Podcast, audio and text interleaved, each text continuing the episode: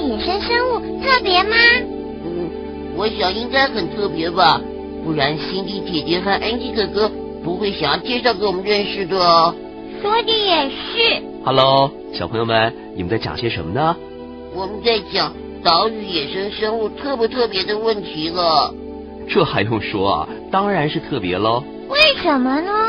因为岛屿位置比较孤立，大型天敌、竞争者和疾病灾害比较少，很多岛屿上都进化出一系列独特的野生生物哦。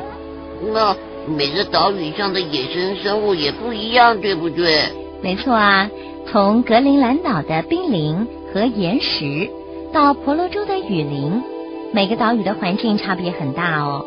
像是婆罗洲这样的大陆岛，因为和面积广大的大陆板块逐步分离，所以上面的野生生物和大陆生物就很相近。但是像斐济这样的海中岛比较偏远，它们不是珊瑚岛就是火山岛，岛上的动植物群啊，往往差异就很大了。哦，是这样子哦。因为这样，岛屿上的动物区系和植物区系是很脆弱的生态系统。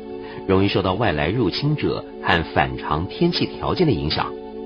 岛屿上到底有哪些特殊的动植物呢？快说嘛！快点，快点，等不及了啦！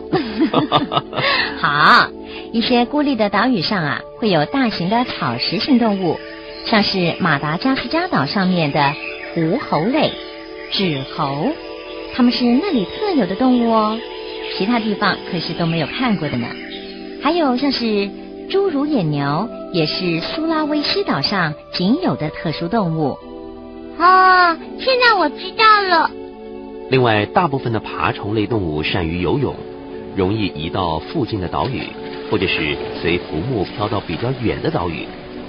斐济群岛上的鬣蜥和美洲的鬣蜥就有亲戚关系哦，它们的祖先应该是随植物飘越了太平洋而到达了斐济。真好，可以不用花钱买票哎。对了对了，安妮哥哥、辛迪姐姐，是不是岛屿上的生物都长得很大呢？不一定啊，因为岛屿的环境因素会影响动物体型的大小。像是加拉巴哥群岛的巨型陆龟长得大，是因为没有其他的敌害。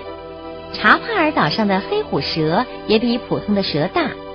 但是在一些资源有限的岛屿上的生物啊，却长得很矮小哦。真的吗？其实海洋中的岛屿因为肥沃的火山灰土壤提供了植物理想的生长条件，所以有些植物像椰子就广泛的分布在很多的岛屿上。还有些植物呢，可是某些岛屿上所特有的哦，像是加纳利群岛上的龙血树，马达加斯加岛上的七种猴面包树等等。嗯，连名称都很特别，猴面包树。其实岛屿上啊，还有很多无脊椎动物或是鸟类。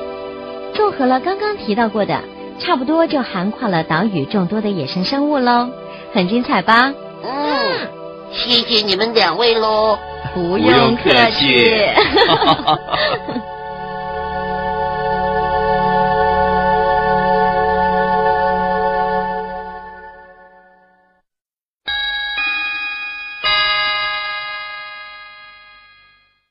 小朋友，你知道以色列是一个怎么样的国家吗？